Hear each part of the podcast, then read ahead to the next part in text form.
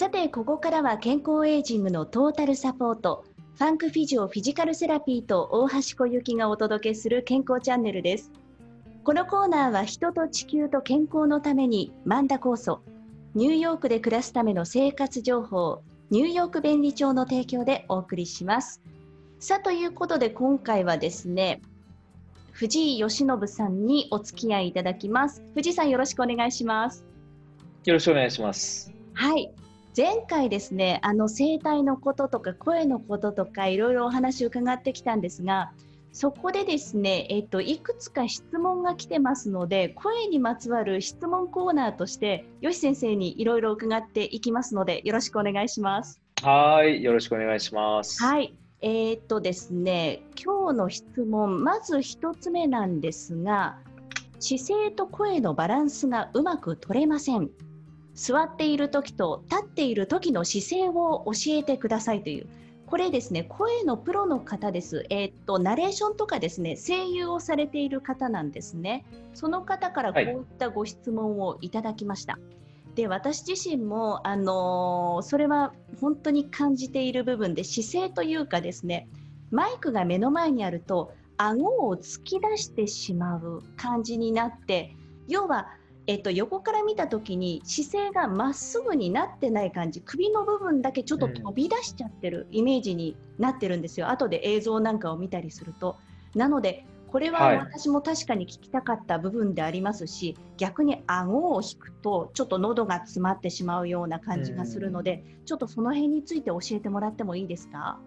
はい、えーと、そうですね。最初に、その姿勢と声っていうのはすごくこう研究でも、あのー、相互関係があると言われていますね、はい、姿勢が崩れてしまうと発声の質にも影響しますし今度、あのー、発声の疲労が出ると姿勢が崩れるというね相互関係があるんですね。あのー、なのでやはりその姿勢が発声に大事っていうのはもうそれは研究的にもあの立証されています。はい、でその良い姿勢というのはうん先ほども言ったやっぱりこの中間位っていうのが体にあるんですね。ニュートラルのポジションっていうんですけど、はい、そのポジションから頭がはみ出ちゃうとか、あの猫背で今度背骨が後ろの方に行っちゃうとか反り腰になって骨盤が前に出ちゃった姿勢とかやっぱりその中間位からずれてしまうということが、あのー、体のいろんな筋肉の機能というのが低下してしまうことになります。え中間位っていうのは要はまっすぐになっていることを中間位って言えばいいんですかそうですね、あのちょっとこう積み木を重ねるのをイメージしていただくといいと思うんですけど、はい、積み木をすごくこう高く積み重ねるとしますね。すると、やっぱ一個一個ってちゃんと真上に重ねていかないとダメですよね。ちょっとずれて1個ずれると、また上の方もずれちゃいますよね。ずれておかないと安定が保てないですよね。体も足から、まあ、足首、膝、股関節、骨盤、腰、えー、この肋骨の部分、首、頭とね、その積み木が重なるようにやっぱ重なっていかないと、そこでもしズレが生じてしまうと、積み木もそのズレがどんどん大きくなると崩れてしまいますよね。はいはい。体もその体のその構造っていうのがずれてしまうと、それが倒れないように筋肉が過剰に働いちゃうんですね。なるほど。なので、その時必要な、まあ、発声でしたら、発声に必要な筋肉というのがちゃんと使えなくなってしまいます。周りの筋肉が過剰に働いているから、はい、ちゃんとしたこの筋の収縮が得れないということに、ね、あのなってしまって、まあ、発声の質も影響するということになりますね。あ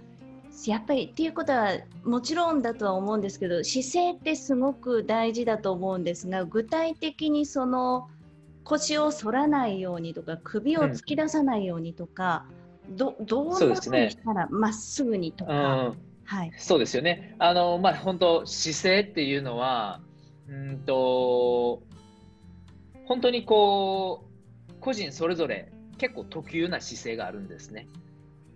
なので、やっぱり私たちクリニックでは、あの、一人一人のやっぱり体、構造、骨格って違うので、はい。それによった、やっぱりこう、う姿勢の矯正っていうのがあるんですが、一般的には、もしその座る姿勢であれば、座る姿勢であれば、私たちがこう、しっかりと患者にしてほしいということは、骨盤底筋群の上に座るというのは、その座骨と言われている骨じゃなくて、しっかりとしたこの骨盤底筋群っていう筋肉が骨盤の下にあるんですけど、それは体幹のコアマッスルと言われている筋肉の一部なんですね。はい。そこに体重、重心を置いて、足に、両足ですね、もしくは、まあ、足にだいたい、うんどんぐらいっていうかな、まあ、25%ぐらい足に体重がいくべきと言われていますね。ほう、その。だからその座る座面でもうん。私たちのその骨盤底筋群に座ることでしっかりとコアが、うん、収縮が行いやすい状態にもなるということになります。その骨盤底筋群っていうのは、いわゆる、えっ、と、なんて説明したらいいんだろう。座った時に。コアマッスルですね、いわゆる、コアマッスル。はいはい。で、足は地面についている状態。が、まあ、いいですね。その、しあの収録時間がどれぐらいなのか、ね、その発生する時間にもよりますけど、あのなるべく両足がついた状態、地にじょついた状態っていうのが、うーんと一番この支持基底面という土台が安定したポジションになりますね。うーん今私実際に喋ってる時座ってマイクの前に向かって喋ってるんですけど、つま先しかついてない状態なんですね。今気づきました。だったら、はいあ、そうですか。そういう場合は背中の筋肉が緊張していると思います。なるほど。あのーはい前につかないってことは体が後ろに行く力が働いてるんですよね。はい。どっちかというと。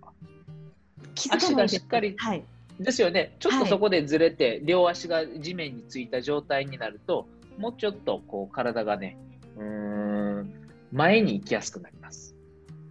ということは骨盤底筋群の上に座りやすくなります。今ちょっと土台があったので実際に両足あのペタッとくっついてみたんですが、はい確かに背中の負担がなくなりました。反ってない感じがしてます。あ、そうなんですよね。うん。そうです。その、その通りですね。はい。これが正解ですか？姿勢としては。背中が張らない。そうですね。その、やっぱり中間位の姿勢って一番最初も言ったんですが、その姿勢っていうのは一番無駄な筋肉のうーん活動が少ない状態ですね。無駄にこういろんな筋肉が緊張していない状態と言ってもいいですね。要は筋肉を緊張させていない状態でリラックスした状態で喋ると。はい、本当そうですね。そのだから先ほども言った積み木がしっかりと真上に重なった状態っていうのはぶれない。その積み木もね、しっか倒れないですよね。なので筋肉というのもやっぱしっかりと真上に構造が積み重なっていると、うん、外のこう筋肉の、うん緊張というのがないので内側の筋肉発生っていうのもね後頭っていうのは中の一応コアマッスルとも言われているってね前回お話ししましたがはい。あのそのコアマッスルが使いやすくなるということですね。うーんそして、えっと、私も結構意識するんですけれどもこの顎を出さないようにとかリラここもやっぱりリラックスした状態で、えっと喋るっていうことですか？そうですね顎をやっぱ出しちゃうとそこでもう首のうーんそういったアライメントっていうのがちょっと変化してしまうんですよね。それだけでもうん頭って本当ボーリングのボールをイメージしていただいたらいいと思うんですけどすごく重いんですね。なのでそれがうんある文献では、1インチ、これアメリカの文献なんでインチですが、1インチ前頭変異、頭が前に行ってしまうと、首の周りの筋肉に10ポンドの負荷がかかると言われていますね。だから、どんどん顎が前に出て、頭が前に行ってしまうと、それだけ首の周りの筋肉の緊張というのが増すことになります。うん逆にその一方で引きすぎも喉を締めちゃってよくないですよねもちろんね。そうですそうです。引きすぎっていうのもやっぱ無理に筋肉を使いすぎちゃってるっていうことですもんね。はあそうするとイメージとしては、えっと、やっぱり首の部分もまっすぐにした状態でリラックスしている状態にしなきゃいけないっていうことですよね。そうですね。やっぱそのその分で考えたらやっぱり姿勢がちょっとこう、ね、猫背になりすぎてったらもう自動的に頭って前に行っちゃうから、本当土台からが大事なんですよね。骨盤が後傾、後傾のポジションに行ってしまう。後傾っていうのは後ろに転がっちゃうことですよね。後ろに転って転がってしまうと、もう猫背になってしまいます。そして頭が前に来てしまいます。そして肩も前に来てしまうっていうね、そういう運動連鎖があるので、やっぱり土台というのをしっかりしていかないと、あの上がしっかりと整わないです。うんその私はやっぱり首が出ちゃどうなのかなとも思ってましたしその実際に質問をくださった方も首が出やすいっていうことはおっしゃってたんですけどそれよりも土台を意識することがまず大事っていう感じでしょうか？そうですね。やっぱり土台土台がしっかりしていないと上はやっぱ安定しないっていうのは間違いなくあると思います。けど先ほどもね言ったように上からその土台へと影響する場合もありますよね。なんかこうしっかり整えててもマイクが前にあって頭が前に行ってしまうから下までこう運動連鎖的に姿勢が崩れてしまうということもあるかもしれないですけどやっぱまあ最初は土台からだと思います。家を建てるのでも、やっぱ土台っていうのをしっかりしていないとね、あの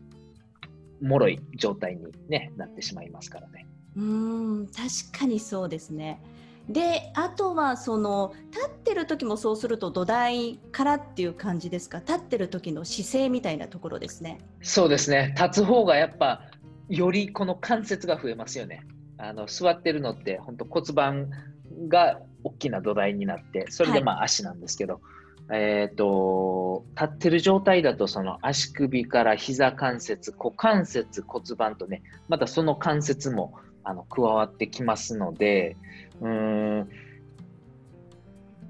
やっぱり、うん、土台の足からが大事になってくるんですが、それらの関節、ね、今言った足首、膝、股関節、まあ、骨盤から腰椎、胸椎、頸椎とかまでの関節の問題があるだけでも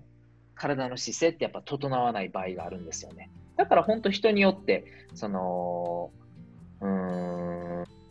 姿勢の矯正の仕方というのは異なってきます。ああなるほどね。で私も実際にその思ったのが女性って特にハイヒールとか履くじゃないですか。ああはい。あれってやっぱり良くないですよね。前のめりになってますよね。そうですね。本当そのおっしゃる通りで、あれは重心を前にぐっといかせてしまいますよね。それで背中を反って、あのー、まあ、体のラインをちょっときれいに見せるっていう感じですよね、ヒールってやっぱり。まあ、足も長く見えますしね。けど、重心は前に行ってしまうので、その反動で体が、うん反作用で背中がより働いちゃいますよね。今さっきあのつま先しかついてないっていうようなこの背中の感覚と同じですよね。背中がピンとちょっと張っちゃいますよね、ヒール履くと。なるほど、そうするとやっぱり立ってる時に例えばしゃべる仕事、声の今回プロの方ですけれども、ナレーションの仕事、声優の仕事する時っていうのは、スニーカーが理想ですか？仕事上ね、それは厳しいかもしれないですけど、うんうん、ヒール履くよりは、うんと、そうですね、ちゃんとフラットのなんかドレスシューズみたいなのを履く方が、全然声の質、声の持久力っていうのには影響してくると私は思います。なるほど。で立ってる時もやっぱり顎を出さないとかその辺は一緒ですよね。そうですね。やっぱりその垂直のニュートラル中間位そそこから体のね、えー、いろいろな構造腰が前に骨盤が前に反ってしまいすぎたりとか猫背で胸椎肋骨あたりが後ろに行ってしまったりとか前頭変異頭が前に出てしまったりとかがないようにうとかやっぱりその立つ時でもうーんなんかこう左右のバランスがねやっぱり均等に取れていない方って結構いるんですね。なんか右足にずっと体重を乗っけてる人とか、あのなんか立ってる休み、休んでる人の立ってるポーズって、いろいろなポーズがありますよね。まっすぐこう足にね、血について立ってる人って、長時間結構厳しいかもね、しれないので、こう右足に寄ったり、左足に寄ったりっていうのもね、あるかもしれないので、まあ、あの土台で足のその重心が行くべきとこでお話しすると、やっぱりその両方の両側のアーチ、アーチというのは土踏まずの部分ですね。そこに重心がかかるのが、まあ、理想的ではありますね。なるほど。あんまり私自身も意識してなかったですけど、で、えー、っと私が時々感じるのがマイクを持つ時、はい、非常にこちら側だけあの疲れてしまうんですね。あもうそのマイクの重みだけでですね。だと思います。力が入ってるんだと思います。そういう時のなんかポイントってありますか？あの肩甲骨、はい、そうですね、肩甲骨、その肋骨、肩甲骨のポジションと、まあ、肋骨のポジションですかね。えっ、ー、と、肩、肩っていうのは、まあ、肩甲骨とつながってますよね。はい。そして肩甲骨が休まってるというか、肩甲骨のまた土台と言ってもいいかな。土台というのが肋骨なんですね、後ろ。肋骨って前から後ろに行ってますよね。はい。肩甲骨の土台はその肋骨。なので、マイクを持つときにちょっとでもこう肩が前に、肩甲骨が前に行ったポジションだと、やっぱり肩甲骨のその肋骨の土台というのが、土台からちょっと外れちゃうポジションになっちゃうんですよね。なので、土台から離れたポジションっていうのは安定していないポジション。なので筋肉が余計に頑張らないといけないっていうのはあります。なので大事なのはちょっとこう肩甲骨を引いて肩甲骨がしっかり肋骨に乗った状態を維持するということですかね。あイメージもしくは、はい、もしくはその肩甲骨周りの筋肉をねしっかりとうんともしかしたら低下筋力が低下してるから肩がこうぐっと前に出てきやすいとかっていうのもあると思うので肩甲骨をぐっと締めるような筋肉のトレーニングとかも必要かもしれません。うんやっぱりその自分だけだと気づかないですよね。いざそうやって見てもらった時とかあのマッサージなんか行くともう右側だけバキバキになってるって言われて気づいたりもしますし今回の方の質問ですとそのバランスがうまく取れてないけど気づかない間にあの足に足を土台にしてなかったとか私みたいにぴったりと椅子に座った時に足をついてなかったって結構あると思いますけどやっぱりねきちんとお話を聞いて専門家の方に話を聞かないとこういうのって分かんない部分ってありますもんね。いや、本当ね、そうだと思います。あの、前回も私お話ししたと思うんですけど、はい、やっぱりこの姿勢を変えると発声っていうのがすごく変化するっていうのが、あの私も今、ね、合唱団の方々とか、ボーカリストの方を、ね、治療してるんですけど、はい、やっぱり姿勢を変えると、もう本当に、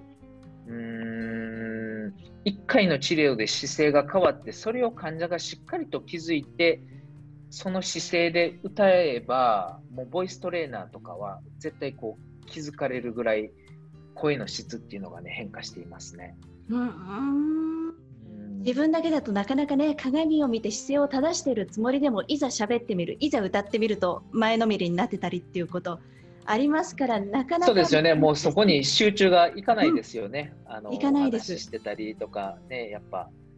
お仕事して座ってられる、まあ、リモートワークでね、こうパソコンしている方でも同じですよね。本当そうですね、うん、まあ、なかなか気づかないところではありますが、まあ、今回の、ね、方のご質問に答えていただいて参考になったかと思います。ということで、吉先生、次回もですね、あのご質問が来てます、はい、声にまつわることで、なのでお答えいただきたいと思いますので、はい、次回もよろしくお願いします。あ、よろしくお願いします。はい。ということで、今週はですね、質問にお答えいただきました姿勢と声のバランスがうまく取れません。座っている時と立っている時の姿勢を教えてくださいということで質問にお答えいただきました。ファンクフィジオの藤井義信先生、ありがとうございました。ありがとうございました。発酵食品で免疫力アップ、マンダ発酵の提供でお届けしました。